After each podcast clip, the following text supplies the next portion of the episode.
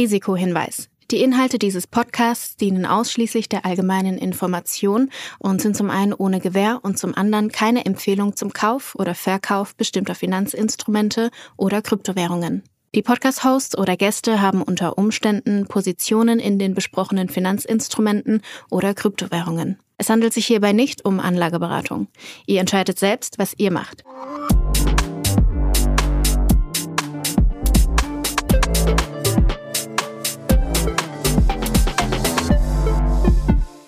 Es ist Folge 40 von Alles Coin Nichts Muss, die mal wieder unterstützt wird von Ultimate by Unstoppable, deinem Co-Piloten für die DeFi-Welt. Julius, es ist die erste Folge im neuen Jahr. Ich bin ehrlicherweise überhaupt happy, dass du dich heute hier mit mir zusammengesetzt hast, um mit mir aufzunehmen, weil wir nehmen mal wieder an einem Freitag auf und du bist ja Bürger des wundervollen Freistaates Bayern und soweit ich weiß, habt ihr heute Feiertag, oder? Das ist korrekt, Flo, aber Du weißt ja auch, dass ich das selber oftmals nicht weiß. Ich werde dann manchmal überrascht, wenn ich in der Früh einkaufen gehen möchte und, und, die Läden zu haben. Deshalb, ich hatte das auch nicht so wirklich auf dem Schirm. Aber gibt es da irgendeine, was ist eigentlich für ein Feiertag heute? Drei Heiligen Könige oder? Heilige Drei Könige, ja. Und gibt es da irgendeine besondere Tradition oder ist einfach. Mm, ich glaube, dass Kinder verkleidet als die drei Könige von Haustür zu Haustür ziehen und die segnen. Das siehst du manchmal, also das ist jetzt wirklich so halb ganz gefährliches Halbwissen, noch, noch gefährlicher als manche andere Sachen, die wir, die wir ja manchmal sagen. Äh, du siehst auch manchmal auf den Türen dann dieses äh, CMB ähm, ja. und das, das, das Jahr dahinter. Hatten wir in der Schule immer. In der Schule, genau. Ich glaube, dass das heute stattfindet, in, okay. unter anderem. Und in anderen Ländern ist ja heute, also die orthodoxen Christen feiern ja heute Weihnachten. In Italien ist, soweit ich weiß, heute auch ein sehr wichtiger Tag, wo auch Kinder nochmal viele Geschenke bekommen und so weiter. Also der, der 6. Januar hat in anderen ähm, Kulturkreisen und Ländern schon auch eine größere Bedeutung als, als bei uns ich habe ja in unserem Ohne Aktien wird schwer Redaktionsteam noch einen Kollegen, den geschätzten Christoph Damm, der sitzt auch in Bayern und hat mir erzählt, dass äh, da tatsächlich die Tradition so ein bisschen gelebt wird, sich Mut fürs neue Jahr anzutrinken. Und man muss für jeden Monat ein Bier trinken. Weil, also ich, weil, weil der Silvesterrausch ist ja schon wieder sechs Tage her, man muss ja nachlegen. Genau, ge genau, genau. Das ist eigentlich ein ganz guter Punkt. Bist du gut ins neue Jahr gekommen überhaupt? Ich bin sehr gut ins neue Jahr gestartet mir kam es jetzt gerade eben auch wieder vor, dass wir ewig nicht gesprochen haben, weil wir unsere Silvesterfolge schon ein paar Tage zuvor aufgenommen hatten. Ähm, unsere Predictions-Folge. Oh, hast du mich vermisst? Und es war jetzt, äh, man, ist schon lustig, ne? So ein Habit, wenn man dann einmal einmal den äh, eine Woche skippst, dann fühlt sich halt komisch an. Aber nee, ich bin, äh, ich bin sehr gut gestartet ins Jahr.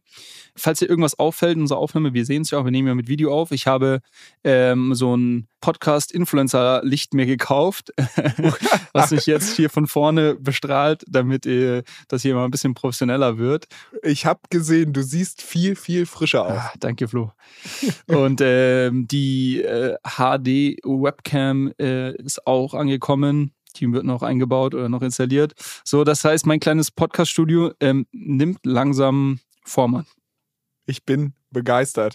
Ich muss sagen, mein Start ins neue Jahr war natürlich auch relativ entspannt, aber ich bin ein bisschen enttäuscht. Ich bin ein bisschen traurig, weil wir haben ja zu Silvester eine Predictions-Folge gemacht und haben halt hier unsere ähm, ja, schärfsten Prognosen fürs neue Jahr rausgehauen. Ich hatte eigentlich unsere Community dazu aufgerufen, dass sie vielleicht mal irgendjemand sich erbarmt und für uns diese Predictions zusammenfasst, sodass wir die Person dann auch featuren würden und äh, wir halt irgendwie einen knackigen LinkedIn-Post oder vielleicht irgendwie eine kleine Landingpage draus bauen können. Aber niemand aus unserer Community, wirklich niemand. Wir kriegen sehr, sehr viel Feedback. Wir kriegen sehr viele Fragen. Wir kriegen sehr viele, weiß ich nicht, Kommentare, Themenwünsche und so weiter. Aber niemand hat sich erbarmt, uns hier ein bisschen unter die Arme zu greifen. Ich bin, ich bin wirklich maßlos enttäuscht. Ja, die Frage ist, was machen wir jetzt? Ähm, hast du, hast du irgendein Kopfgeld, was du irgendwie aussetzen kannst? hast du irgendeine Idee? Äh, ansonsten äh, würde ich sagen, bleibt das nämlich an dir hängen wahrscheinlich. Nee, also pass auf, ich habe gedacht, wir haben doch jetzt mit großem Erfolg eigentlich im letzten Jahr unseren Alles Coin Nichts Muss POEP, also sprich so eine Art NFT, äh, ins Leben gerufen. Und normalerweise hat man diesen POEP bekommen, ähm, wenn man nachgewiesen hat, dass Alles Coin Nichts Muss zu den Lieblingspodcasts im letzten Jahr gehört hat. Also sprich, wir in den Top 5 der meistgehörten Podcasts auf Spotify oder halt Apple bei den Leuten waren. Ich glaube, Apple veröffentlicht das gar nicht, aber ich glaube, wir waren da gnädig und haben, wenn jemand uns irgendwie eine nette Bewertung hinterlassen hat oder äh, irgendwie uns einen Screenshot geschickt hat, dass er alle Folgen gehört hat oder sowas, dann hatten wir eigentlich immer noch einen äh, Po-Up rausgeschickt. Und dieser Po-Up, der ist ja mit ein paar Benefits verknüpft. Wir hatten uns jetzt so ein bisschen überlegt, dass wir da vielleicht mal so alles Coin-Merch machen und äh, die Leute, die dann einen Po-Up haben, halt die Möglichkeit haben, diesen, diesen Merch zu bekommen. Und ich würde sagen, Last Chance Wer sich jetzt erbarmt und unsere Predictions aus der letzten Folge zusammenfasst, äh, uns das irgendwie mal nett aufbereitet schickt oder vielleicht sogar selbst schon auf Social Media teilt, äh, der kriegt nachträglich auch noch den äh, OG alles Coin, nichts muss Pulp und kriegt damit auch Zugang zu dem Merch. Ich würde sagen, das ist doch, das doch, sollte ein guter Anreiz sein, oder? Finde ich, äh, finde ich gut. Und vor allem, ich glaube auch, die ganze Pulp-Geschichte, ähm, also auch es lohnt sich auch jetzt fleißig weiterzuhören. Wir werden dieses Jahr da sicherlich uns auch die eine oder andere Sache einfallen lassen. Wir werden uns bestimmt auch etwas rund um die Finance Forward Konferenz slash das OMR Festival einfallen lassen. So von daher ähm, bleibt gespannt. Äh, da, da, werden, da werden noch weitere, werden noch weitere Themen folgen. Okay, perfekt. Ich würde sagen, genug geschnackt. Lass uns mal so wirklich in die Folge starten. Was haben wir denn heute vor? Wir starten natürlich mit einer, mit bisschen Selbstlob, mit einer oh. erfreulichen Nachricht, dass sich vielleicht die eine oder andere Prediction, die wir in der vorletzten Dezemberwoche schon aufgenommen haben, sich jetzt schon so ein bisschen materialisiert. Ähm, wir haben einige News Stories, ähm, wahrscheinlich ein bisschen größeres Update rund um DCG und Genesis.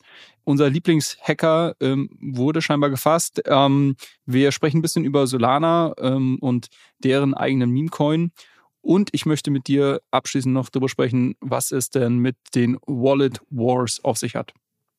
Okay, das klingt so, als wenn wir eine ganze Menge vorhätten. Ich würde sagen, ich lasse dich jetzt erstmal deine Siegerrunde oder Ehrenrunde hier drehen, während ich mir einen Kaffee mache und äh, äh, erzähl mir doch mal, was hast du so Tolles äh, hier predicted, was jetzt schon in der ersten Woche des neuen Jahres mehr oder weniger sich materialisiert. Ja, ist ja, ist ja manchmal schon so ein bisschen witzig, dass das Timing, ähm, weil meiner Meinung nach hat sich in den letzten zwei Wochen, also es geht um das Thema Liquid, Liquid Staking Derivatives, also äh, auch mal, äh, wow. auch mal LS, weißt du, wir, LSDs, wir starten LSDs so, genannt. wir, wir starten hier so ganz easy mit ein bisschen Smalltalk in die Folge und du knallst gleich irgendwie wieder 30 Fachbegriffe aneinander. Ja, weil das, das Thema haben wir ja schon ein paar Mal besprochen. Also diese ganzen ähm, Tokens ähm, im Ethereum-Ökosystem, die einem ermöglichen, seine, seine Ether zu staken, beziehungsweise eine Staking-Rendite einzustreichen und äh, ohne eben dafür die Liquidität äh, über die Tokens zu verlieren. Bekannteste Company in dem Space, über die wir auch oft gesprochen haben, ist Lido. Ähm, und ähm, was, was ich ganz lustig fand, wir hatten das ja als Teil unserer Predictions, hatte ich das auch mitgebracht. Also ich glaube, dass sich der Narrativ rund um äh, Liquid Staking, ähm, dass das stark wachsen wird dieses Jahr. Vielleicht da auch nochmal als Einordnung, also Liquid Staking ist einfach, du stakest quasi deine Ether, aber kriegst halt irgendeinen Token im Gegenzug dafür, mit dem du halt in der Zeit schon arbeiten kannst, sodass deine Ether nicht nur tot rumliegen. Deshalb nicht nur Staking, sondern Liquid Staking, ne? Genau, und das ist ähm, vor allem aktuell sehr, sehr attraktiv, weil wenn ich im Moment Ether staken möchte, dann ist das quasi eine Einbahnstraße. Es gibt aktuell noch keine Möglichkeit, ähm, Ether, die man staked, auch wieder rauszuziehen. Das wird erst nach einem Update möglich sein, was ähm, voraussichtlich im März dieses Jahr kommt, ähm, vielleicht ein bisschen später. Und äh, deshalb quasi ist das, ist das relativ attraktiv, weil man halt irgendwie trotzdem sehr flexibel ist und aber und trotzdem diese Staking-Rendite heute schon einstreichen kann. Die liegt aktuel so bei, bei äh, 4,5 bis 5 Prozent ähm, roundabout.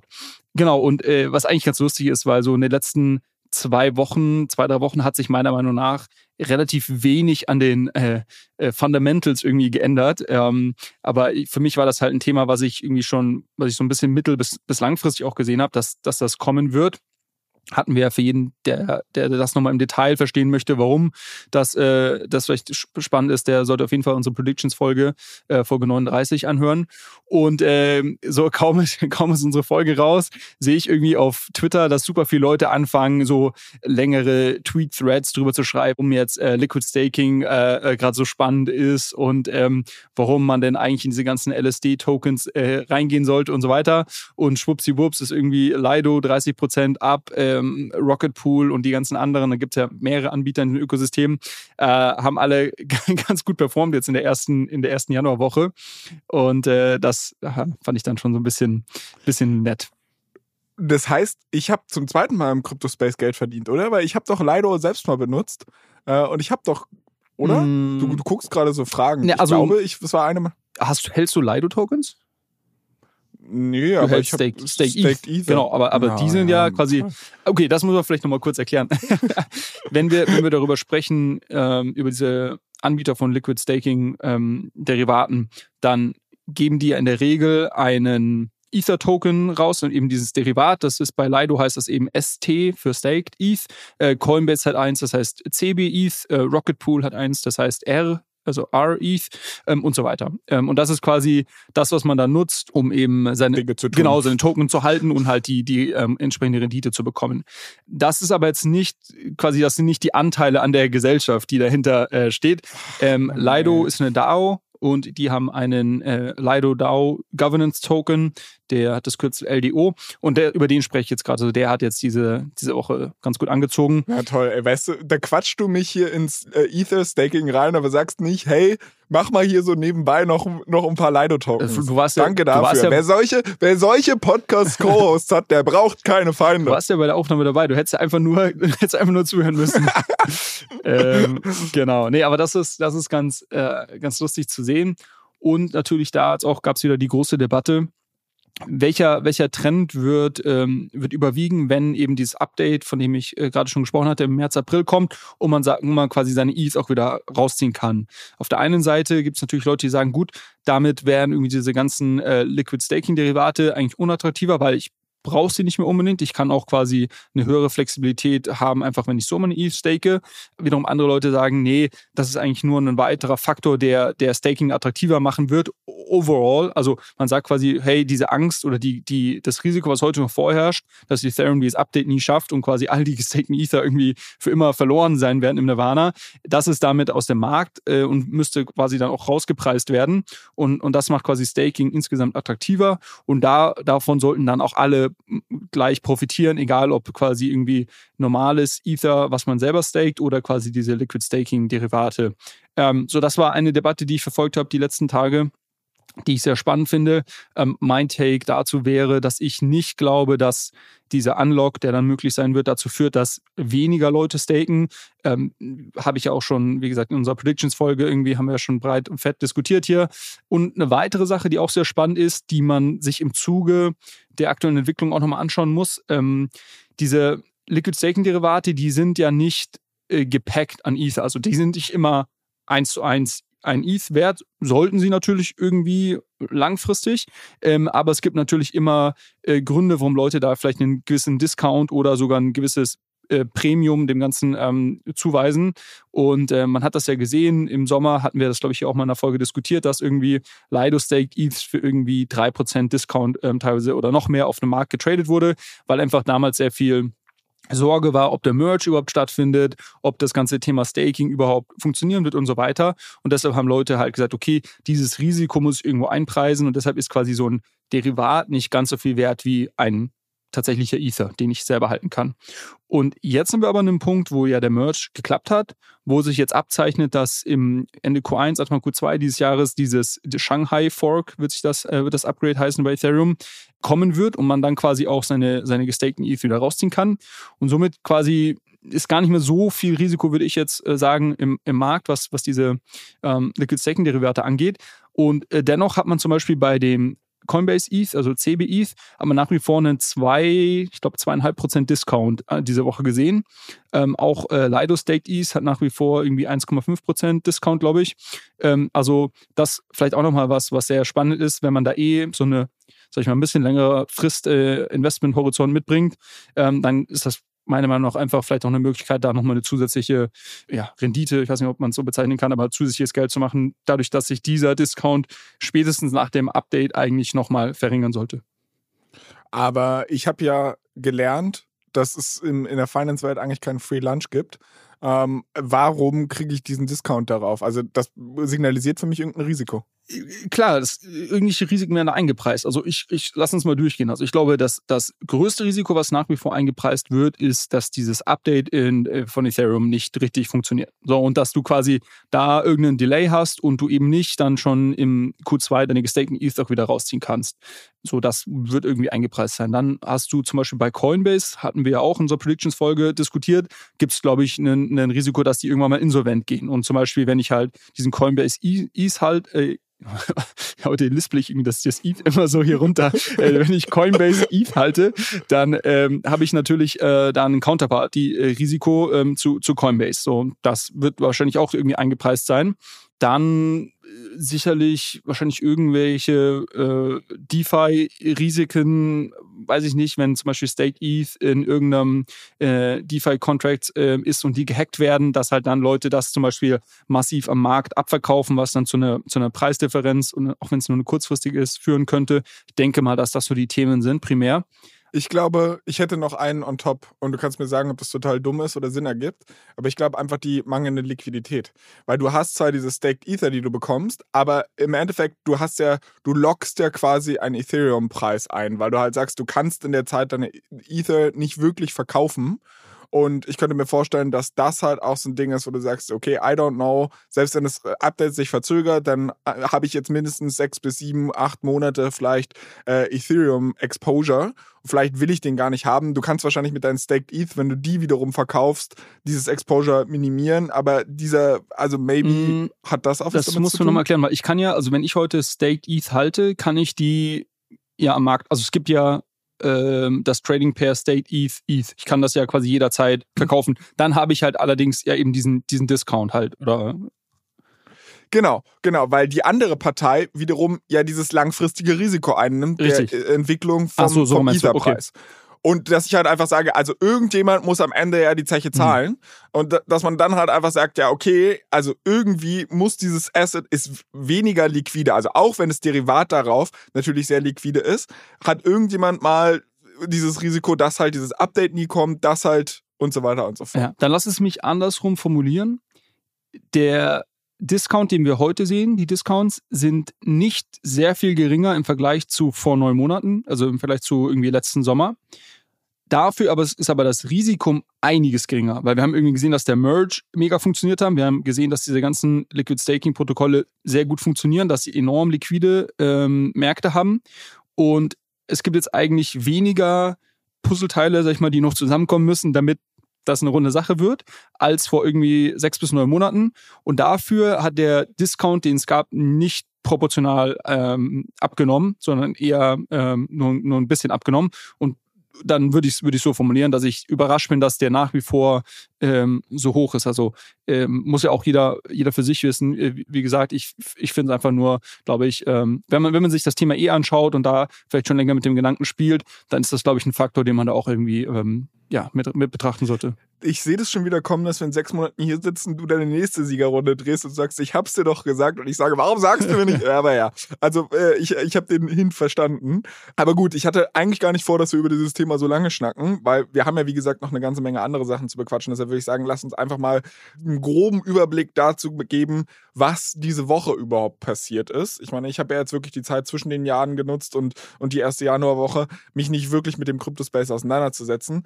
Aber ich habe eine News direkt für dich mhm. mitgebracht. Mhm. Ähm, und zwar habe ich jetzt gelesen, dass das, was wir schon lange befürchtet haben, tatsächlich eingetreten ist. Nämlich es wichtig ist, dass man differenziert, welche Protokolle oder beziehungsweise welche Kryptoangebote äh, CeFi sind und welche DeFi sind. Heißt, wo hast du wirklich your keys, your coins und ähm, verfügst halt quasi über die Assets und wo gibst du eigentlich deine Eigentumsrechte an irgendeinen anderen Provider ab? Warum ist das relevant? Wir haben vor ein paar Monaten, das müsste mittlerweile ist es schon fast wieder ein Jahr her, haben wir hier groß und lang über den Celsius Crash äh, gesprochen und ich glaube, wenn ich das jetzt nur laienhaft zusammenfassen darf, war Celsius eine Plattform, wo ich meine Coins hinpacken konnte und die haben mir irgendwie eine spektakuläre Rendite draufgegeben. Die ganze Nummer ist dann aber hops gegangen und die Leute, die ihre Coins dort geparkt haben, kamen irgendwie nicht mehr ran. Was sie aber gewundert haben, weil normalerweise, wenn ich mein Geld zu einer Bank bringe, dann ist das ja erstmal oder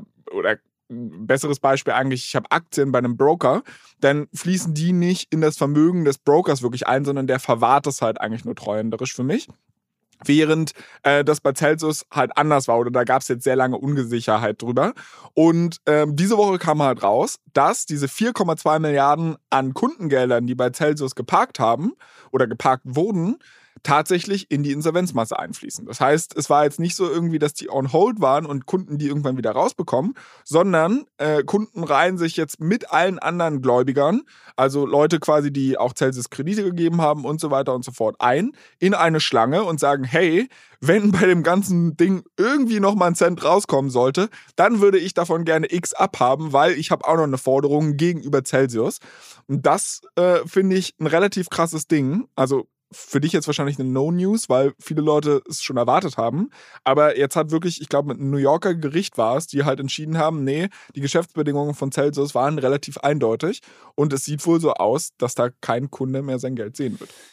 Oder zumindest nur ein Bruchteil davon. Ja, zumindest ja, weniger als das, was sie, glaube ich, äh, sich noch irgendwie erhofft hatten. Ja, ist, ähm, ist also mich hat es auch überrascht, beziehungsweise weiß nicht, irgendwie doch, mich hat es irgendwie unterm Strich doch überrascht, das Urteil. Aber ähm, ja, wie du schon gesagt hast, unterstreicht einfach nochmal, wie wichtig das ist, ähm, wirklich auch zu verstehen, was man da macht. Und wir hatten letztes Jahr halt so ein, so ein Umfeld, wo glaube ich, auch viele Leute sicherlich irgendwie 2021 ähm, der einen oder anderen Gewinn ähm, realisieren konnten im Kryptomarkt und ähm, sich dann halt überlegt haben, ah ja, hier super, hier verspricht mir jemand irgendwie 10%, äh, 12% auf meine Stablecoins, äh, mache ich das mal. Ähm, da gab es ja jede Menge Anbieter, von denen sind heute noch die wenigsten, äh, gibt es noch. Ähm, so und ähm, das, ja, die, das, das Risiko, ähm, was, was dem gegenüberstand, wurde halt irgendwie äh, nicht verstanden und auch nicht entsprechend irgendwie berücksichtigt. Und ich habe jetzt gerade mal, als du das erzählt hast, parallel geschaut, weil äh, erinnerst du dich, als wir das besprochen haben, das ganze Celsius-Nummer haben wir doch den Celsius-Token auch besprochen. Ich kann mich, das wäre meine nächste Frage gewesen, weil du hast ja hier mal vorgeschlagen, das wäre eigentlich eine super Idee, Celsius zu shorten, also den, den Celsius-Token. Ja. Äh, und ich weiß noch, dass du direkt nach deiner Idee relativ baden gegangen wärst, wenn du es tatsächlich gemacht hättest, weil das Ding, glaube ich, von einem Short Squeeze betroffen war und ja. brutal in die Höhe gegangen ist. Wie sieht es jetzt aus? Also man muss ja kurz sagen, die, die Story dahinter. Es gibt diesen Celsius Network Token, äh, Kürzel CEL. Und wir hatten uns den damals angeschaut, weil ich da mal so ein bisschen Research betrieben habe und mich gefragt habe, okay, für was warum sollte ihr überhaupt noch irgendeinen Wert haben? Ne? Weil quasi das sind keine Anteile an, an, an Celsius, wo man ja sagen könnte, okay, selbst wenn das Ding jetzt insolvent ist und noch irgendwie verkauft wird, ähm, gibt es irgendeinen Wert, was, was dem, was, was da wahrscheinlich bei rumkommt.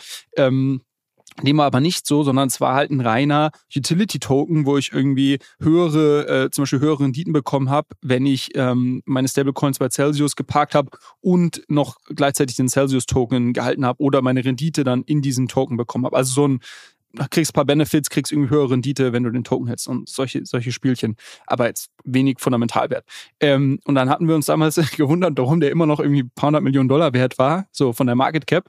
Und dann hatte ich ja äh, gesagt, okay, eigentlich müsste man das Ding shorten, weil so unterm Strich sollte es eigentlich nichts mehr wert sein.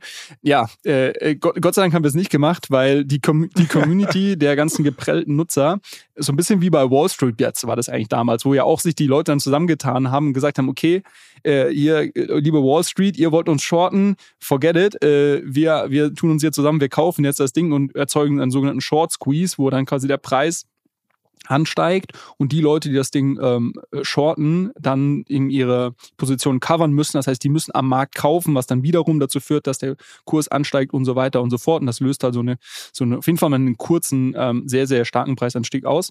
Ähm, und das war bei Celsius genauso. Ich habe hier gerade mal die Chart geöffnet. Also wir waren irgendwo Ende Juni, Anfang Juli waren wir irgendwo so zwischen einem Dollar und irgendwo 60 Cent. Und dann ist das ganze Ding ganz kurzfristig auf knapp 4 Dollar angestiegen, Anfang Mitte August und ist dann auch genauso schnell wieder auf irgendwie 80 Cent runtergecrashed.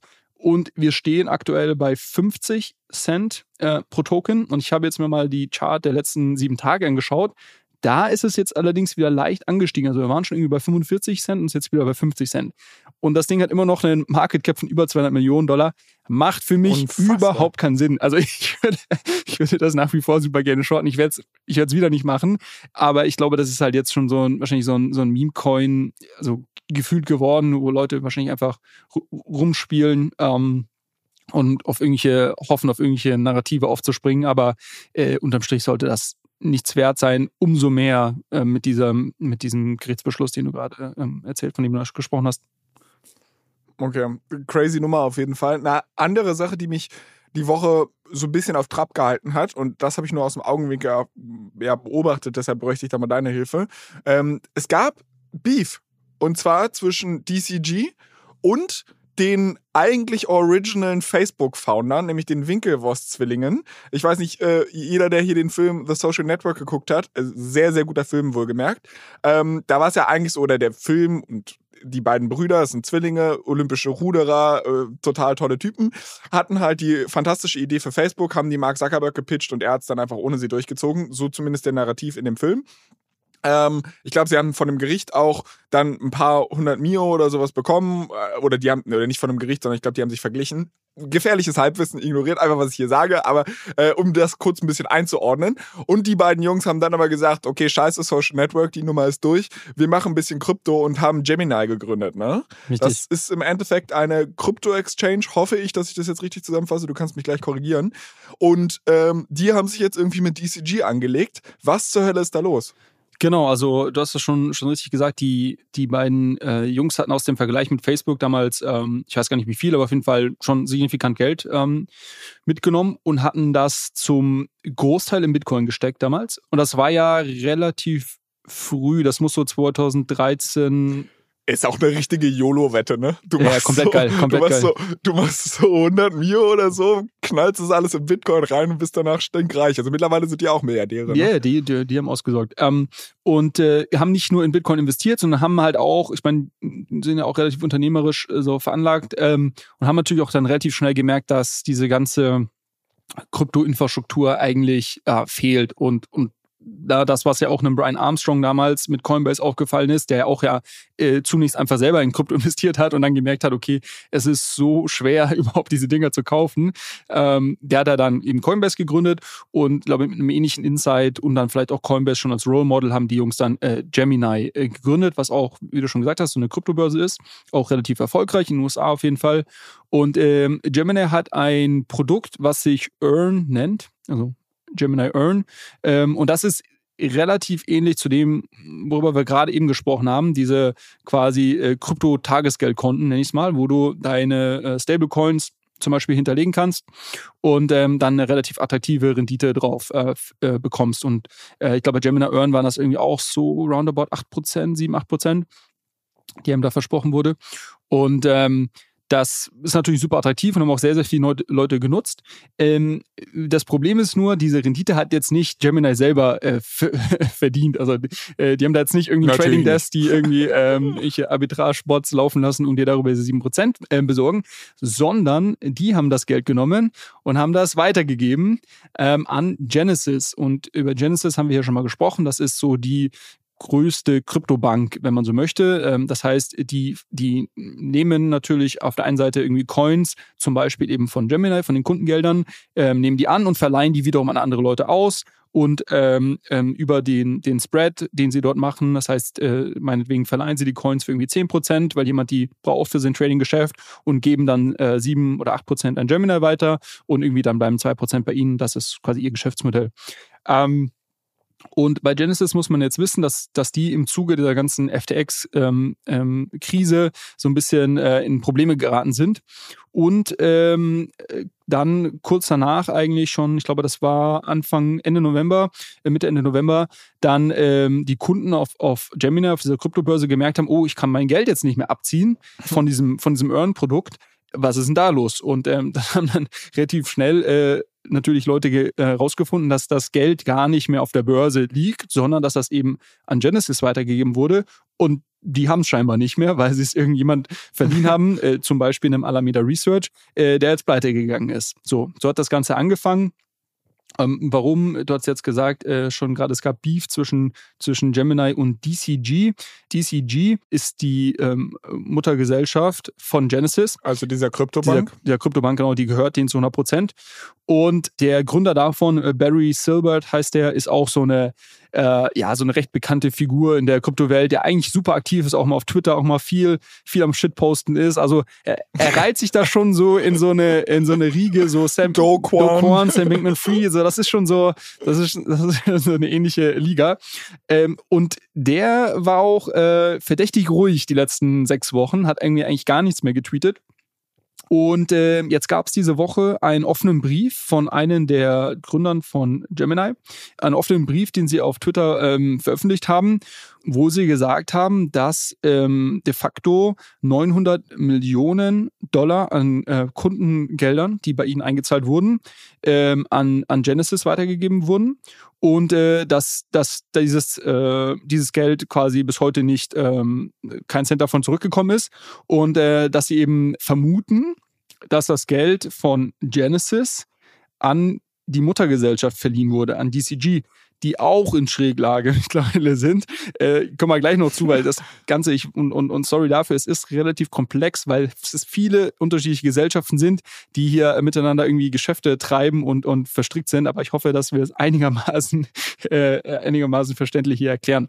Ähm, und äh, das hat er öffentlich auch gemacht. Da, auch da, auch da kurz der Aufruf an unsere Community, ne, wenn jemand irgendwie mal ein lustiges Bild malen will, von wegen, wie die alle miteinander verstrickt sind, äh, und das ist korrekt. Also Julius gibt da quasi den Approve-Stempel drauf, können wir das auch irgendwie mal posten und dann äh, vielleicht hilft diese Visualisierung daneben bei. Ja, also da ihr könnt man, hier gerne alle mitmachen.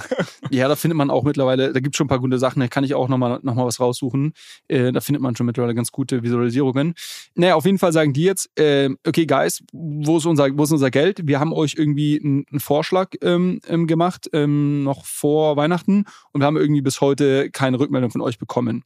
Und ähm, die haben den, ich glaube, den 8. Januar, also das ist, oder 8. oder 9. Januar haben sie den als Ultimatum gesetzt. Und die Frage ist halt, was, was machen sie dann? Wahrscheinlich werden sie dann irgendwie vor Gericht ziehen. So, und die Frage ist natürlich, wo sind diese Gelder? Und ähm, dazu müssen wir jetzt nochmal ein bisschen ausholen, ein bisschen, bisschen äh, äh, Kryptogeschichte machen. Denn ein extrem profitabler Trade, den ähm, 2020 und 2021 stattgefunden hat, ähm, der hat so ein bisschen dazu geführt, dass wir heute an dem Punkt sind, an dem wir sind. Ähm, und dazu muss man verstehen, dass diese ähm, Gesellschaft DCG nicht nur, denen gehört nicht nur diese Kryptobank Genesis, sondern denen gehört auch der größte äh, Bitcoin und generell Krypto-Trust äh, in den USA. Und der heißt ähm, Grayscale. Sowas ähnliches wie ein ETF, Das aber ist so halt eine Art- kein genau, ETF. So eine Art ETF, ähm, wo man eben darüber ähm, ähm, unterschiedliche Kryptowährungen wie Bitcoin oder ähm, Ethereum kaufen kann. Ähm, äh, by the way, ähm, das Bitcoin-Derivat, was in diesem Tr Trust eben ausgegeben wird als Anteil, das heißt GBTC, das G steht für Grayscale, nehme ich an, und ist ähm, äh, äh, Grayscale ist mit Abstand der größte äh, oder einer der größten äh, Bitcoin-Halter. Ähm, ähm, glaube nicht der größte, ich glaube, das ist wahrscheinlich immer noch Satoshi oder so. Das auch jetzt wieder gefährliches Halbwissen, aber auf jeden Fall sind sie sehr, sehr, sehr groß und sehr relevant. Und äh, du kannst dich zurückerinnern, Flo, 2020, 2021 war natürlich der große Hype. Jeder wollte irgendwie in Krypto investieren. Nicht jeder konnte es aber, weil ähm, es als, als äh, institutioneller Investor oder auch Gesellschaft ja teilweise gar nicht so einfach ist, in diese Assets zu investieren. Ähm, was man aber in den USA auf jeden Fall machen kann, ist in so einen äh, SEC, also von der Finanzaufsicht regulierten äh, Trust investieren.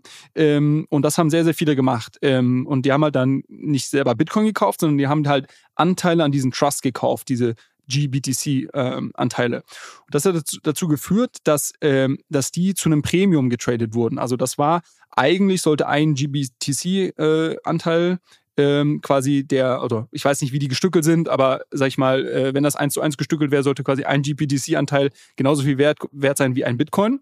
Ähm, war aber nicht so, sondern es gab quasi ein Premium, ähm, was unter anderem auch darüber zu erklären war, dass halt die Nachfrage sehr hoch war und dass, glaube ich, eine sechs- oder neunmonatige Lockerperiode hatte, ähm, nach der man die erst verkaufen konnte. So, und was haben natürlich dann sehr, sehr viele, ähm, naja, ich sag mal jetzt nicht schlaue, aber sie dachten auf jeden Fall, dass sie schlau sind, Investoren gemacht. Die haben sich von Genesis Bitcoin geliehen, haben die bei äh, Grayscale eingezahlt, also die, die tatsächlichen Bitcoin eingezahlt, haben quasi im Gegenzug da, dazu GPTC-Anteile bekommen und haben die nach sechs bis neun Monaten mit einem Premium von irgendwie 10, 20 Prozent am Markt verkauft. Und das war eigentlich so ein bisschen äh, ja, eine, eine, eine Risk-Free. Lizenz zum Gelddrucken. Lizenz zum Gelddrucken. Die, das ging eine Zeit lang gut. Und ähm, das haben sehr, sehr viele Spieler gemacht, die heute alle pleite sind. das, damit nehme ich jetzt schon so ein bisschen vorweg, dass das nicht, lang, nicht lange gut gegangen ist. Denn irgendwann war die Nachfrage am Markt nicht mehr da und diese GBTC wurden nicht mehr zu einem Premium getradet, sondern zu einem Discount. Ähm, was dazu geführt hat, einfach, ne, war, Nachfrage war nicht mehr so da und Leute haben dann irgendwann gemerkt, okay, ähm, eigentlich muss das Ding zu einem Discount traden, weil ich habe hier irgendwie einen sechsmonatige ein, ein, ein Lock-Period ähm, mit dem normalen Credit Bitcoin. Risk. Credit Risk. Mit dem normalen Bitcoin kann ich irgendwie täglich kaufen, verkaufen, machen, was ich, was, machen, was ich will. Hier nicht. So, und ähm, das hat dann dazu geführt, dass natürlich diese Leute ähm, nicht mehr einen Gewinn gemacht haben bei diesem Trade, sondern einen Verlust gemacht haben und irgendwann ihre Darlehen auch nicht mehr bedienen konnten. Das Ganze wurde dann befeuert im Frühjahr 2021, als irgendwie Luna pleite gegangen ist, als der Bitcoin komplett runtergecrashed ist und dann sind BlockFi, Three Arrows Capital, wie sie alle heißen, alle pleite gegangen, was dazu geführt hat, dass Genesis in Schieflage geraten ist. Deshalb wollte ich das erklären. Ähm, und ähm, womöglich auch DCG, weil die sich da auch irgendwie verstrickt haben, Wer weiß es? Auf jeden Fall ist jetzt heute die große Frage, äh, was passiert mit Genesis? Können die irgendwie diese Gelder zurückzahlen, zum Beispiel eben an diese Kryptobörse Gemini? Ähm, und was passiert mit der, mit der Gesellschaft, mit der Muttergesellschaft DCG? Und was passiert, und das ist jetzt der letzte Punkt dazu, was passiert, wenn Genesis und oder DCG Insolvenz anmelden müssen? Wie, inwiefern ähm, wird davon dieser Grayscale Trust betroffen sein? Der ist auch eine hundertprozentige Tochter, aber da gibt es anscheinend unterschiedliche Verfahren. Wie gesagt, das Ganze ist SEC reguliert von der Finanzaufsicht in den USA. Da gibt es dann Verfahren, dass der quasi aus so einem Insolvenzverfahren dann auch, ähm, ich sag's jetzt mal ganz vereinfacht, irgendwie ausgeklammert werden kann oder dass es eine neue Management Company für diesen Trust gibt, ähm, sodass nicht die Gefahr ähm, unbedingt vorherrscht, dass nur weil DCG pleite geht, dann auch dieser Trust ähm, aufgelöst wird und quasi alles am Markt verkauft werden muss, weil das ist die große Sorge. Okay.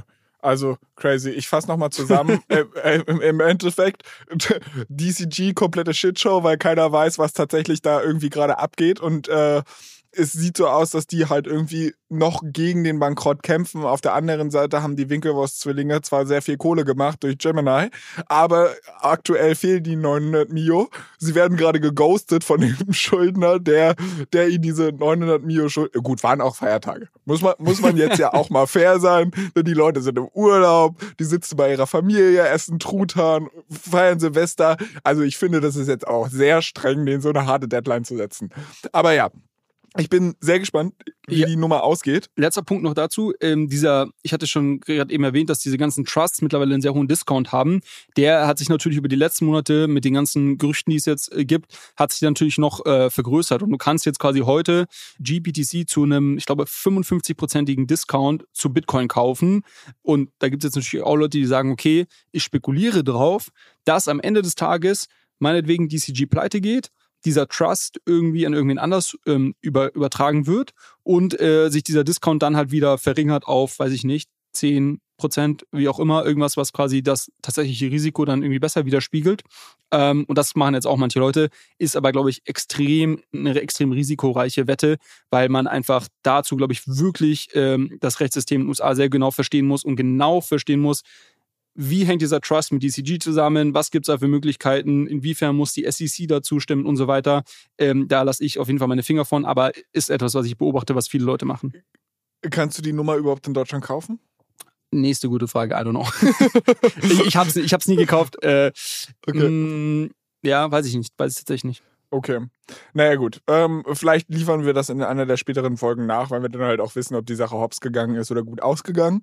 Aber bevor wir da jetzt irgendwie uns im gefährlichen Halbwissen verstricken, lass uns zu einer Sache gehen, die wir deutlich besser kennen, weil wir haben den guten Herrn. Ist es jetzt eigentlich klar, dass ein Herr ist? Ja. Okay, äh, den guten Herrn haben wir nämlich schon das ein oder andere Mal hier gecovert. Und zwar der legendäre Mango Markets Hacker. Ich glaube, es würde jeglichen Rahmen sprengen, wenn wir jetzt nochmal erklären, warum der Typ so legendär ist. Im Endeffekt war es ein sehr, sehr dreister Hack, den er gemacht hat und dann im Endeffekt noch selbst danach vorgeschlagen hat, ey, lass mich doch straffrei ausgehen, äh, wir einigen uns hier und dann selbst mit den Tokens, die er geklaut hat, für dieses Proposal gestimmt hat. Das ist jetzt eine sehr laissez-faire Zusammenfassung von dem, was da tatsächlich passiert ist. Wie gesagt, wir haben es in einigen vorangegangenen Folgen schon mehrfach gecovert. Der gute Mann hat ja eigentlich die Straffreiheit bekommen. Das Proposal ist ja durchgegangen. Jetzt haben wir aber trotzdem die Handschellen geklickt. Was ist denn da los? Der arme Kerl. Ja, nach dieser ganzen komplexen Ausflug in die, in die, in die Gesellschaftsstrukturen von DCG jetzt mal etwas leichtere Kost. Äh, der, ja, Mango Markets Hacker, der dachte ja, also der irgendwie bürgerliche Name Abraham Eisenberg, ähm, Das klingt halt auch nicht wie ein echter Name. äh, Künstlername, ähm, der dachte ja auch, dass er, dass er nichts oder war sich ja sicher, dass er damit nichts Illegales gemacht hat mit seinen ganzen ähm, Tricksereien, nenne ich es jetzt mal. Und äh, da kam dann äh, überraschend tatsächlich die Nachricht, zwischen den Jahren war das, glaube ich, ähm, dass er auf Puerto Rico äh, festgenommen wurde. Und ähm, scheinbar ähm, lohnt es sich doch nicht auf Twitter ähm, so nach außen hin das alles öffentlich zu machen. Wahrscheinlich hätte er seine Sachen einfach machen sollen und, äh, und äh, das keinem erzählen. Und irgendwie, ja, das macht es nicht besser. Also ich sage nicht, ich will, ich will seine, seine Sachen damit nicht, nicht schönreden. Aber ich glaube, das, was ihm wirklich zum Verhängnis geworden ist am Ende des Tages, ist halt, dass er öffentlich das alles so äh, diskutiert hat. Er ist ja auch teilweise auf Pod, in Podcasts gegangen. Ich habe teilweise Podcasts gehört, wo er irgendwie dann zu Gast war und halt äh, darüber gesprochen hat, wie er das alles macht, warum er das macht, äh, warum er glaubt, dass er nichts Illegales betreibt und so weiter. Und ich glaube, das habe ich schon mal bei irgendeinem Zeitverbrechen-Podcast auch gehört, dass eine der, der Probleme von vielen solchen Verbrechern häufig ist, dass sie damit prahlen dass sie das nicht für sich im stillen Kämmerlein machen, sondern dass sie natürlich die Welt teilhaben äh, lassen wollen von ihrem Geniestreich. Und ich glaube, das war auch sein Verhängnis. Ja, also tatsächlich, ne? Es ist ja jetzt nicht nur so von wegen, du prahlst auf Twitter damit, sondern du wirst halt nicht gefasst, wenn du die Bank überfällst, sondern wenn du den Lambo kaufst mit der Kohle. ja, also ernsthaft so, da, wenn halt auf einmal irgendein armer Schlucker auf die Idee kommt, so jetzt, jetzt knall ich Knete ohne Ende raus, dann werden halt Leute aufmerksam und äh, vielleicht sollte man, wir machen jetzt hier keine Rechtsberatung oder keine Kriminalitätsberatung, aber vielleicht sollte man einfach die Schnauze halten und sich ein bisschen bedeckter halten, wenn man halt. Paar Mangos, paar Mangos essen irgendwo ja. in, auf den Bahamas aber, und Ruhe geben. Aber, aber das finde ich halt ganz funny, ne? Sam Bankman Fried auf den Bahamas, der Typ jetzt auf, dem, äh, auf Puerto Rico, also die Karibik scheint äh, Krypto-Criminals irgendwie anzuziehen. Ich weiß gar nicht, Bahamas liegen auch in das ist beides so Karibik-Region zumindest. uh, klar, also wenn man hört viele, viele, viele hey, doch, das, ist, das, ist, das ist alles so ein bisschen unter so Golf von Mexiko und dann darunter kommt doch, da Cayman-Inseln, ja, nee, das ist doch alle, alles ein Cluster, oder? Ja, stimmt schon. Ich war mir bei Puerto Rico nicht ganz sicher, aber Bahamas auf jeden Fall. Ähm, naja, auf jeden Fall, ich finde es ja gut, dass auch solche Leute, die, die, äh, die da irgendwie rumprahlen auf, auf Twitter, ähm, dass die jetzt dann gefasst werden. Mich mich hat's überrascht. Ich habe nicht damit gerechnet, dass sie sich den wirklich schnappen. Aber gut, von daher ein Bösewicht weniger auf der, auf den Straßen. Kleiner Verbraucherhinweis von unserem Werbepartner. Unstoppable Finance will Menschen überall einfachen Zugang zur Welt der Decentralized Finance ermöglichen. Das erste Produkt, das das Berliner Team rund um die Macher der Solaris Bank und der Börse Stuttgart Digital Exchange heißt Ultimate. Das ist eine mobile App, die Anlegern super easy Zugang zu geprüften und verifizierten DeFi-Produkten ermöglicht. Hab mir sagen lassen, dass die Profis sowas DeFi-Wallet nennen. Entscheidend ist, dass die Ultimate Wallet die Vermögenswerte der Nutzer nicht verwahrt. Die Nutzer behalten die Kontrolle über ihre Private Keys, haben aber die Möglichkeit, sie in der Cloud zu sichern, um sie vor versehentlichem Verlust zu schützen. Your Keys, Your Coins. Die Mission von Ultimate besteht darin, sowohl eine nutzerfreundliche App als auch kuratierten Zugang zu Protokollen bereitzustellen, auf die sich Nutzer verlassen können. Sozusagen ein Co-Pilot, um die DeFi-Welt mit Zuversicht zu navigieren. Ultimate ist made in Germany von den führenden Köpfen der Kryptoszene, weltweit verfügbar und internationale Top-VCs sind darin investiert.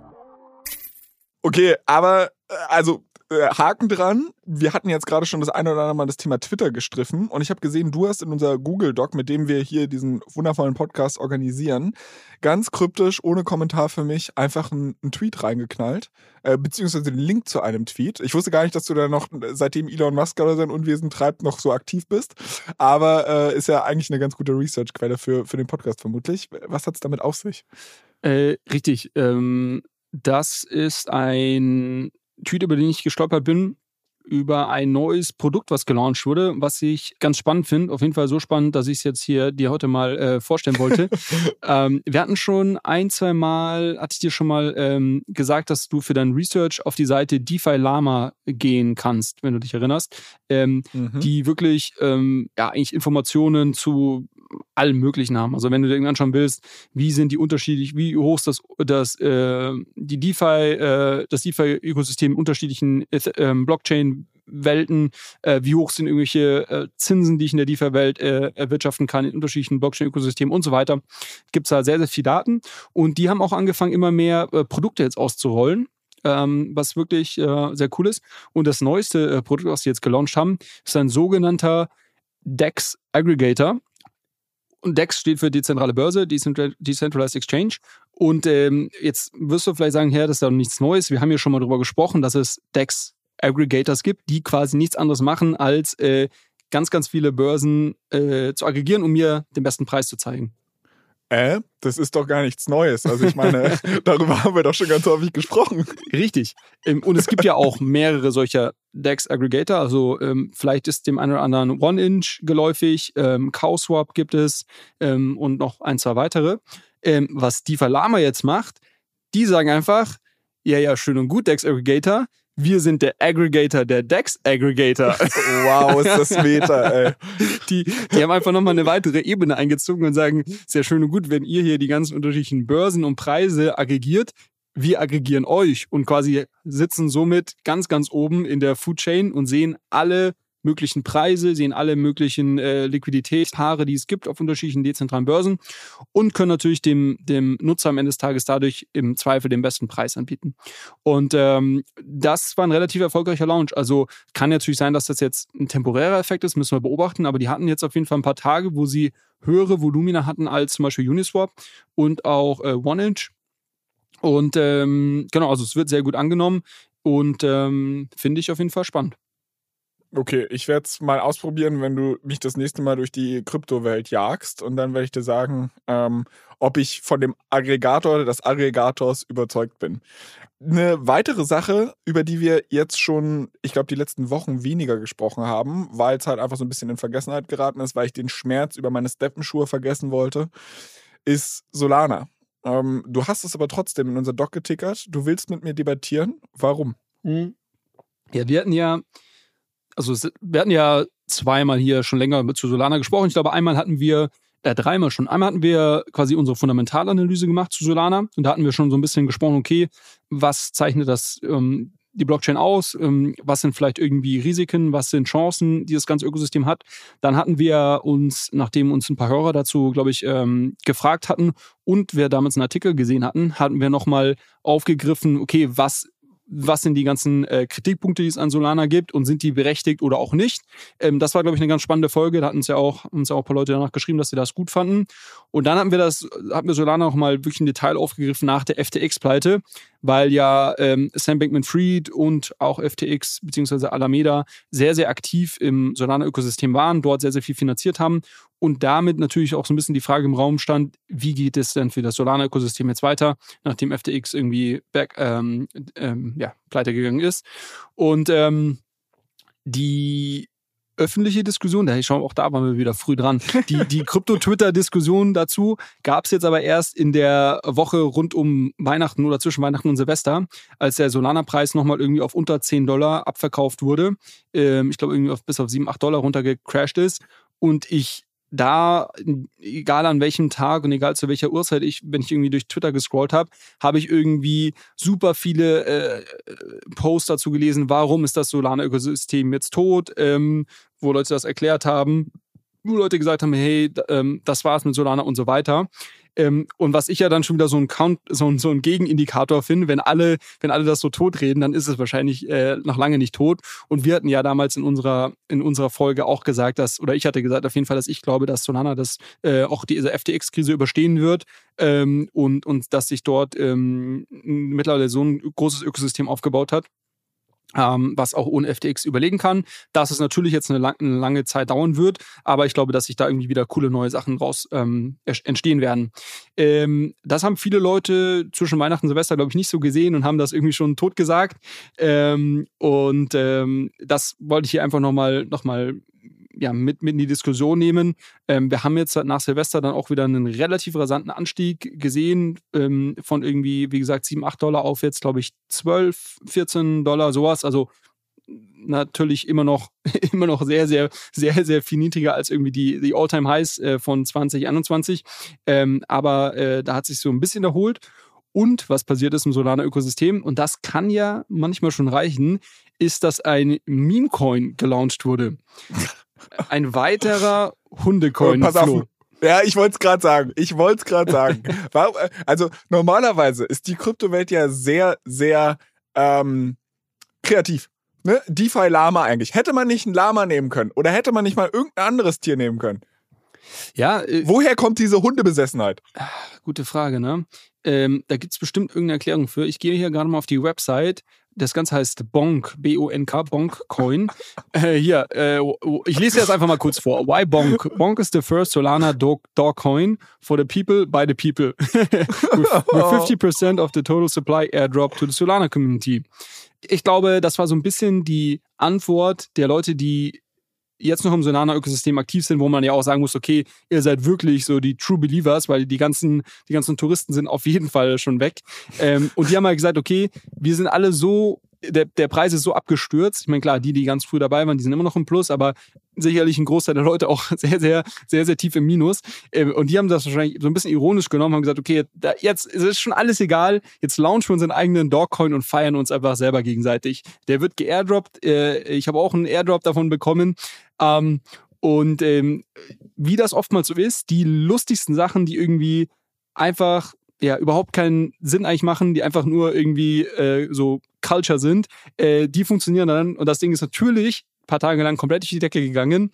Ähm, und ich habe super viele Leute gesehen, die sich irgendwie dafür gefeiert haben, äh, dass sie jetzt ihren eigenen Meme-Coin haben und damit irgendwie, weiß ich nicht, 1, 2, 3.000 Euro äh, äh, Dollar gemacht haben, weil ihnen der geairdroppt wurde. Ähm, wahrscheinlich macht das unterm Strich die Verluste von Solana nicht wett. Aber äh, ich, mich freut trotzdem, dass auch der Solana-Ökosystem da mal wieder so ein bisschen was zum Feiern hat. Also ich meine, ist natürlich eine lustige Geschichte, aber gepaart mit irgendwie so einem sehr traurigen Fall. Also wenn ich mich daran erinnere, wo wir diesen Podcast gestartet haben, war ja eins unserer ersten Experimente, das wir gemacht haben, diese Steppenschuhe zu kaufen, also wo du quasi übers Joggen Geld verdienen konntest. Und die äh, sind ja Solana-basiert. Ich kann mich noch daran erinnern, da brauchte ich 13 Solana oder 12 Solana. Das, damals stand Solana bei 100 Euro etwa. Jetzt, ne, also ich meine, gerade um die Weihnachtszeit, oder das ist angesprochen, wo das Ding halt totgeredet wurde, lag der Kurs unter 9 Euro das ist halt wirklich einfach komplett crazy, wenn du halt sagst, okay, das war ja schon zumindest mal eine, eine Kryptowährung oder auch eine Blockchain, die ja zumindest mal hinter den Blue Chips, also sage ich mal äh, Bitcoin und Ethereum, wenn ich die jetzt mal so bezeichnen darf, definitiv ganz vorne in der zweiten Reihe stand. Das war halt irgendwie, also ich kann mich noch daran erinnern, kann ich, wo, wo damals Solana gelauncht wurde und ich das aus dem Augenwinkel mitbekommen hatte, hieß es irgendwie Ethereum-Killer, dies, das. Es waren so viele Hoffnungen damit verbunden. Und jetzt einfach durch eine ja, Kette unglücklicher Ereignisse, die, äh, was heißt unglücklich, da war auch viel Fraud dabei, jetzt nicht von Solana selbst, aber halt den, weiß ich nicht, maßgeblichen Akteuren, die da mitgespielt haben, so ein rasant, also das Ding ist ehrlicherweise ja nicht mehr weit weg von einem Penny Stock. So, oder Penny Coin ja, ne? also ja, also ist schon, schon, gut, schon gut runter. Ich meine, vor allem die, die 100 Euro, die du gerade erwähnst, das war ja schon 60 Prozent unter oder 70 Prozent unterm All-Time High. Das war ja oh, mal fast bei, ich glaube, 250 Dollar oder sowas äh, oder Richtung 300 Dollar. äh, so, wenn du, wenn du da gekauft hast, dann hast du, glaube ich, heute wenig zu lachen. Naja, aber äh, wie gesagt, die, die, die Preise sind ja auch immer, das haben wir ja schon oft gesprochen, die sind ja ähm, oftmals reflektieren die weniger irgendwelche Fundamentalwerte, sondern sind halt äh, genauso sehr ähm, ins Negative getrieben, wie sie irgendwie dann hochgejubelt werden. Das heißt, genauso wenig wie irgendwie die 250 Dollar wahrscheinlich gerechtfertigt waren, sind vielleicht auch die 8 bis 9 äh, Dollar äh, nicht gerechtfertigt. Heißt ja aber nicht, dass er noch lange irgendwie auf so einem Niveau verweilen kann. Also ich wollte es hier jetzt einfach nochmal erwähnen, äh, weil ich eben beobachtet habe, dass diese Diskussion, äh, die wir hier im November hatten, auch dann auf Krypto-Twitter und auch in der Öffentlichkeit irgendwie ähm, zwischen den Feiertagen nochmal sehr sehr stark aufgekocht ist und äh, natürlich diesen, diesen Meme-Coin, den Bonk, Bonk-Coin erwähnen. Und äh, ja, ich, ich gratuliere jedem Bonk-Halter, äh, der hoffentlich auch verkauft hat, äh, weil so Meme-Coins muss man schon mal gut timen. Das, das, das fühlt sich immer super an, wenn es dann jeden Tag 100, 200 Prozent macht, bis es das irgendwann nicht mehr macht. Ähm, und dann, dann hätte, wünscht man sich wahrscheinlich, man hätte doch verkauft. Okay, also ich drücke allen Bonk-Holdern die Daumen, ich drücke allen Solana-Holdern die, die Daumen und äh, habe trotzdem eine Frage an dich, nämlich was sind Wallet Wars? Ich dachte, wir haben alle Metamask und fertig, damit ist die Nummer durch. Also genau, Wallet Wars ist ein Thema, was ich mit dir mal heute diskutieren wollte, so zum Start ins neue Jahr, weil ich natürlich äh, zwischen ähm, Weihnachten und Neujahr auch viele ähm, viele Prediction-Folgen äh, oder aber auch so Reports von anderen ähm, Krypto-Investoren ähm, und Kommentatoren gelesen habe. Und das schon so ein, so ein Thema ist, was irgendwie ein, zwei Mal aufgekocht ist. Und ich fand es eigentlich sehr interessant ähm, und äh, dachte mir, es macht, macht Sinn, dass wir das hier vielleicht auch mal so ein bisschen diskutieren. Kurzum, worum geht es? Am Ende des Tages wirst du als Nutzer in der Kryptowelt ähm, am der ersten Touchpoint, den du hast, ähm, ist, mit, ist mit deiner Wallet in der Regel. Ne? Das ist quasi so der, der Einstieg für dich, ähm, wo du irgendwie deine Asset, Assets verwahrst und von dort aus ähm, kannst du dann diese ganze Welt ähm, dir, dir anschauen, unterschiedliche Apps nutzen und so weiter und so und so fort. Ähm, das heißt, die Beziehungen zu den Endnutzern ähm, ownen eigentlich die Wallets sehr, sehr stark. Ähm, und das ist, glaube ich, etwas, was, was sehr, sehr wertvoll ist. Und ähm, so ein bisschen die, die Frage jetzt halt ist, ähm, oder die, die Idee hinter diesen Wallet Wars ist, dass man davon ausgehen kann, dass äh, die, diese Wallets sich immer weiter versuchen ähm, auszu, auszuweiten, um natürlich den Nutzer immer mehr der Services aus einer Hand anbieten zu können.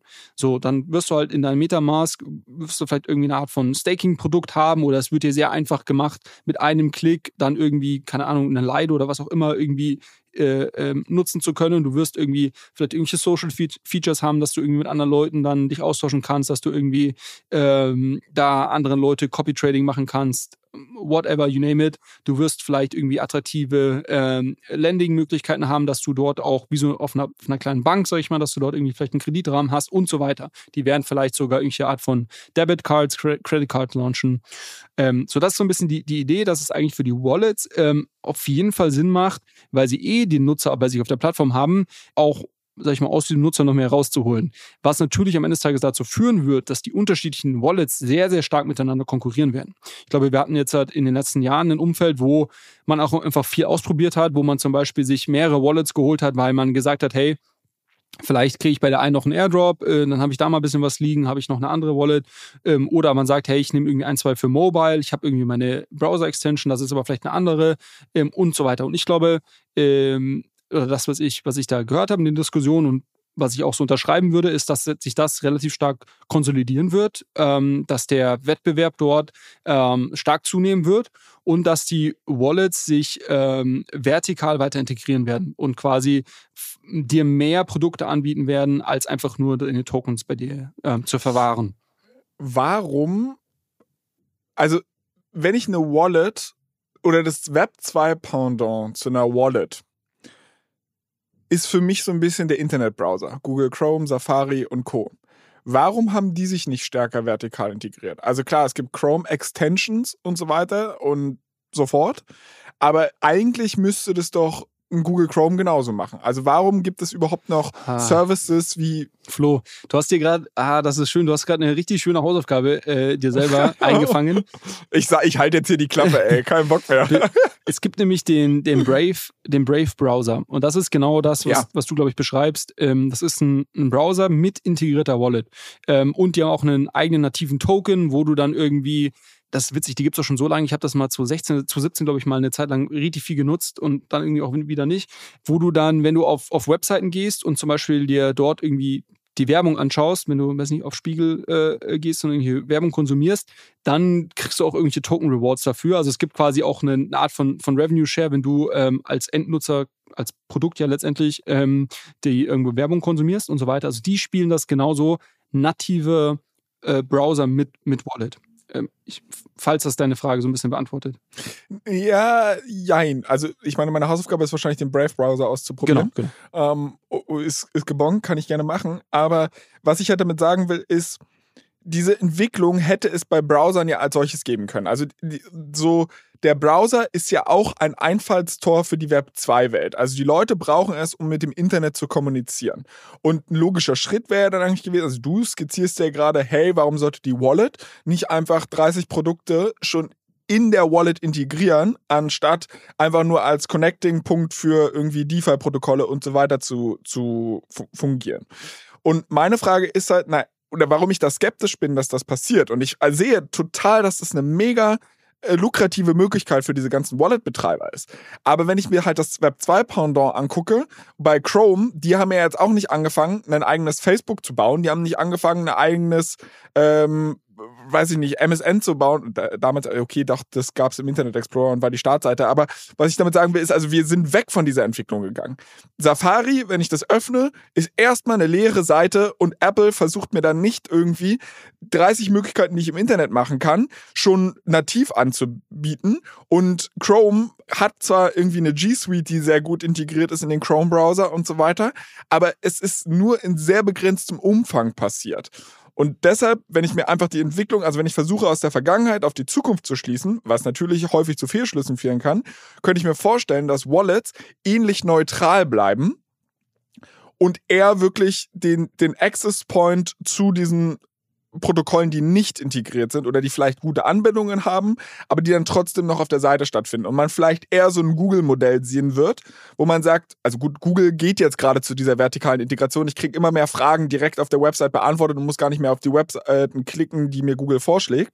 Aber dass man halt trotzdem sagt, ich verkaufe einfach AdSpace in meiner Wallet, ähm, wenn die Person sich eh für DeFi und so weiter, also ich, ich kenne ja das Nutzerverhalten und darüber bietet mir die Wallet halt Möglichkeiten oder äh, DeFi-Protokollen die Möglichkeit, direkt den Nutzer anzusprechen, zu werben und so weiter und so fort. Also ich glaube eher, dass es in so eine Richtung ähm, geht, anstatt diese Protokolle alle selbst zu bauen und einzubauen. Ne, das, also, äh, okay, das, das, äh, also ein paar Punkte dazu. Ich glaube, das erste ist äh, fürs Verständnis, ich gehe nicht davon aus, dass die alle selber Protokolle bauen. Also ich glaube nicht, dass Metamask jetzt anfängt, irgendwie selber irgendwie die Protokolle nochmal zu bauen, die, die vielleicht heute schon existieren. Ich glaube eher, dass es, dass es eher eine, eine Product, so eine, so eine UX-Thematik äh, wird, dass mehr integriert wird. Und quasi, wenn du über äh, und man sieht das ja schon, also Metamask hat ja in der, im letzten Jahr so ein Produkt gelauncht, ähm, wie heißt das gleich nochmal, irgendwie so ein Portfolio-Tracker oder sowas, wo du schon dann alle deine Assets auf einen Blick hast und stell dir vor, da hättest du auch noch irgendwie einen Button, wo du sagen kannst, okay, ich möchte jetzt staken.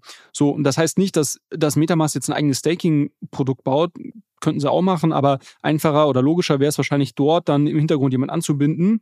Aber natürlich für jeden Kunden, den Metamask zu dem Staking-Protokoll schickt, kriegen sie vielleicht irgendwie ein Prozent äh, Revenue Share oder sowas. Ähm, also sowas könnte ich mir sehr gut vorstellen. Also das dazu und zu deinem Vergleich. Also ich finde das gut, äh, den Vergleich, dass das so ein bisschen der, der Browser ist in die Kryptowelt. Gleichzeitig ist es aber auch so ein bisschen das Bankkonto irgendwo. Ähm, und mhm. wahrscheinlich ist es so eine Mischung daraus. Und wenn du dir so bei den Financial Services gibt es natürlich schon einen starken Anreiz, und das siehst du ja auch bei den ganzen, bei den ganzen ähm, Finanz-Apps, da halt nicht nur irgendwie Stock-Trading zu machen, sondern gibt es natürlich auch noch irgendwie Kredite, die du bekommst und du kannst dann irgendwie auch noch Krypto da kaufen und du kannst irgendwie Social Trading und was weiß ich was machen. Also ich glaube, den Trend, da sich so vertikal stärker zu integrieren, den haben wir schon gesehen. Und ich glaube, das ist so ein bisschen das, ähm, was ich jetzt hier kopieren würde. Und ähm, zu dem Thema, ähm, dass du, dass die Browser keine nativen Produkte eingebaut haben, Weiß ich nicht. Die haben schon alle immer eine Suchfunktion auf der Startseite und ich glaube eigentlich so, dass die, die Suche so das, das nativste Produkt im Browser ist und du natürlich im Chrome-Browser den Google Search auf der Startseite hast und ähm, gut, ich meine, Apple hat kein eigenes Search-Produkt, aber hatten sie ja auch mal eine, eine Zeit lang, glaube ich. Aber dafür lassen sie sich sehr viel Geld geben, lassen sich, wiederum, dass, genau, sie, genau, äh, dass Google die, die voreingestellte Das habe ich auch mal im, äh, wo im Doppelgänger-Podcast oder so, glaube ich, mal, mal gehört. Ja. Richtig. Ähm, äh, genau, aber das, was ich sagen will, äh, ich glaube, die, die Suchfunktion ist eine sehr sehr wichtige, äh, das, Core, das Kernprodukt vielleicht im Browser.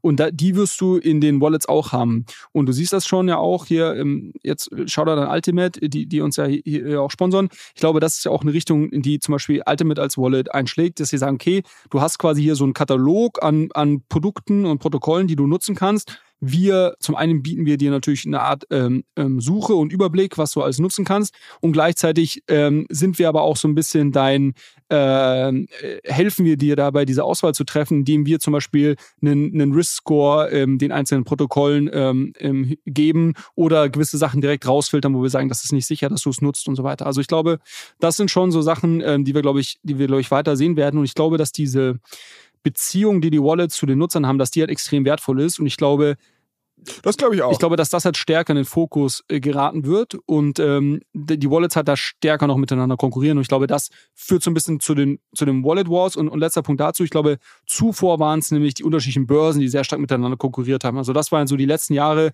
war ja das äh, eine der äh, großen Konkurrenzkämpfe. Ähm, Coinbase gegen FTX, gegen Crypto.com, gegen Binance und so weiter. Ich glaube, das hat ja ein bisschen abgenommen, auch ähm, ja, durch die Geschehnisse des letzten Jahres und ähm, mit einer besseren Wallet Experience, mit einem besseren Onboarding, was es dort gibt und vielleicht auch generell einer besseren Mobile Experience, ist es, glaube ich, ein natürlicher Schritt zu sagen, okay, ähm, jetzt werden es weniger diese zentralen Börsen sein, sondern mehr vielleicht die, die Crypto-Wallets, die miteinander konkurrieren. Okay, also gehe ich mit, aber wie? Also, wer wird sich da durchsetzen? Was brauchen die? da? Also, was, was zeichnet denn eine gute Wallet von einer schlechten Wallet aus? Weil ich meine, Metamask ist ja jetzt so ein bisschen der Platzhirsch. Alle haben es, alle hassen es. Ähm, und die, die Frage ist jetzt, wie breche ich dieses Monopol auf? Ja, gute Frage. Also ich glaube, und das ist glaube ich auch eine News Story, die wir hier eigentlich noch bringen können, weil das wurde auch zwischen Weihnachten und Silvester, glaube ich, bekannt gegeben, ähm, dass Phantom, also die, die App im Solana-Ökosystem, dass die jetzt auch Polygon und Ethereum integrieren. Und ähm, das war auch im Zuge dieses ganzen, und jetzt schließt sich der Kreis, im Zuge dieses ganzen quasi Solana-Bashings und Solana ist tot. Dann kam noch die Nachricht, oh Gott, jetzt verlässt auch noch Phantom das, das sinkende Schiff. Äh, jetzt ist es endgültig vorbei mit euch. Ähm, und das bringt uns jetzt auch wieder zu den, zu den Wallet Wars. Äh, also ich glaube einfach äh, schon, dass es am Ende des Tages eine, eine Produktfrage ist. Und äh, ich kann mir sehr gut vorstellen, dass Leute auch sagen werden, okay, wenn, wenn ein Phantom einfach signifikant besser ist oder auch andere Wallets, ähm, vielleicht zu einem Metamask, dass ich dann irgendwann wechsle. Ich weiß noch nicht genau, was, was der Inflection Point sein wird. Also wann, wann ist, sag ich mal, wann ist der Punkt erreicht, dass, dass man dann, dass man wirklich wechselt. Und das Wechseln ist ja super einfach. Also das Wechseln ist ja wirklich, du hast es ja selber auch schon mal gemacht, du lädst dir irgendeine App runter, sagst, okay, ich importiere meine Wallet, gebe irgendwie meine Wörter ein oder meine, meine Seed Phrase und dann ist fertig. Also ich muss ja da keinen Sign-on-Prozess machen und all diesen Quatsch gibt es ja da nicht unbedingt. Löscht die andere Wallet und fertig. Ähm, also diese, die Aber da, da ist dann auch wiederum die Frage, weil du hast gesagt, die Wallets haben ja alle diesen Kundenkontakt, diesen, sie sind der erste Punkt, über den ich dann interagiere. Mhm. Und wenn ich, wenn der eigentlich dann doch wieder nicht so viel wert ist, weil ich ihn alle fünf Sekunden verlieren kann, der, der ist sehr viel wert. Du musst es halt schaffen, äh, den, den auch voll äh, auszukosten und halt den, also da das Maximum rauszuholen. Also ich glaube, das ist halt genau die Frage. Ich glaube, dass der Kundenkontakt grundsätzlich sehr, sehr viel wert ist.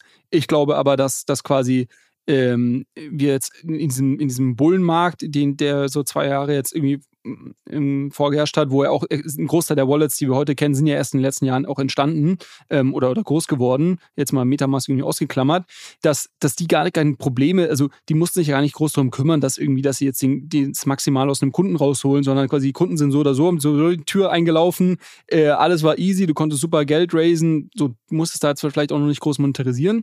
Ich glaube, dass sich das halt ein bisschen ändert und dass der Fokus der Wallets stärker darauf ähm, kommen wird, okay, wie kann ich hier meinem Kunden ein besseres Produkt bieten, um ihn halt auch an mich zu binden. Und zum Beispiel, und, und was kann ich zum Beispiel Features bauen, um dich an mich zu binden, obwohl du sehr einfach wechseln kannst. Und das könnte ich jetzt zum Beispiel machen, wenn ich sage, okay, ich mache irgendwelche Social Features, du kannst dich hier connect mit anderen Leuten. Ähm, und das passiert aber natürlich nicht auf deiner quasi, ähm, auf deiner Wallet, also auf deiner Ethereum-Adresse, die ja nicht den einzelnen Wallet-Anbietern gehört, ähm, sondern dann bauen sie halt Features drumherum und dann sagst du irgendwann, okay, jetzt habe ich hier irgendwie schon meine Kontakte, hier habe ich irgendwie mein Follow-on-Trading und jetzt habe ich hier irgendwie vielleicht noch Kredite mit denen am Laufen. Jetzt kann ich nicht mehr so einfach zu einer anderen Rolle gehen. Weißt du, wie ich meine? Also die, die müssen mhm, es schaffen, klar. dich noch stärker daran zu binden. Und ich glaube, dass sie das stark versuchen werden, was dazu führen wird, äh, dass einfach da eine, eine größere Konkurrenz gibt, dass man vielleicht irgendwelche Übernahmen sieht, dass manche äh, andere aufkaufen oder irgendwelche Merger gibt. Um, also ich glaube, das ist so ein, ein Trend, den man für das Jahr auf jeden Fall erwarten kann. Aber dann gib doch mal eine Prediction ab. Wer ist denn der, weiß ich nicht, Metamask Challenger, wo du sagst, der hat die besten Karten, jetzt mal abgesehen von Ultimate? Boah, das ist tough. Ähm, ich bin ein großer Fan von, von dem, was Phantom äh, aufgebaut hat im Solana-Ökosystem. Und ich würde denen auch zutrauen, dass sie weiterhin einfach ein gutes, also sie haben für mich bewiesen, dass sie ein gutes Produkt bauen können. Ähm, und ich könnte mir vorstellen, dass sie das auch weiter fortsetzen. Und ähm, ja. Und was mit Rainbow? Ja, Rainbow, ne? Auch gutes Produkt, aber ich glaube, Phantom ist schneller. Phantom ist schneller und ähm, hat da ein bisschen mehr, mehr äh, Druck dahinter. Also ich, okay. ich würde meine, ich würde eher auf, auf Phantom als auf Rainbow setzen. Aber es gibt auch noch ganz viele andere Wallets, die auch teilweise noch gar nicht so groß gelauncht sind. Also da werden, werden wir auch noch ein paar Überraschungen erleben. Ja, ja, jetzt, jetzt zieh dich hier nicht so aus der Affäre. Flo Predictions Also- war letzte Woche. Also, Leute, ihr könnt hier Julius Prediction von wegen Phantom noch bitte äh, ergänzen. Dann, äh, wie gesagt, falls uns da jemand unter die Arme greifen möchte, gern einfach an unseren Instagram-Account allescoin-pod schicken. Ähm, der Twitter-Handle ist derselbe. Natürlich erreicht ihr uns da auch da. Auch auf allen anderen Social Networks. Und das gilt natürlich auch, wenn ihr Themenwünsche, Feedback, Fragen, Kritik oder ähnliches habt oder einfach nur ein offenes Ohr braucht und euch mal ausheulen wollt. Wir sind für euch da, Leute.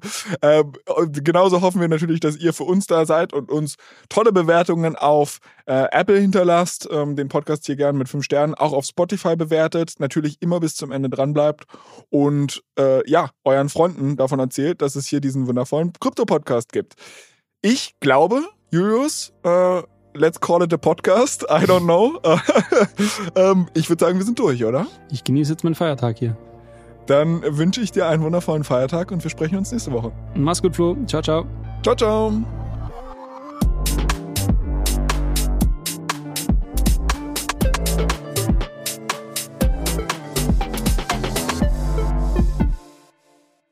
Dieser Podcast wird produziert von Podstars bei OMR.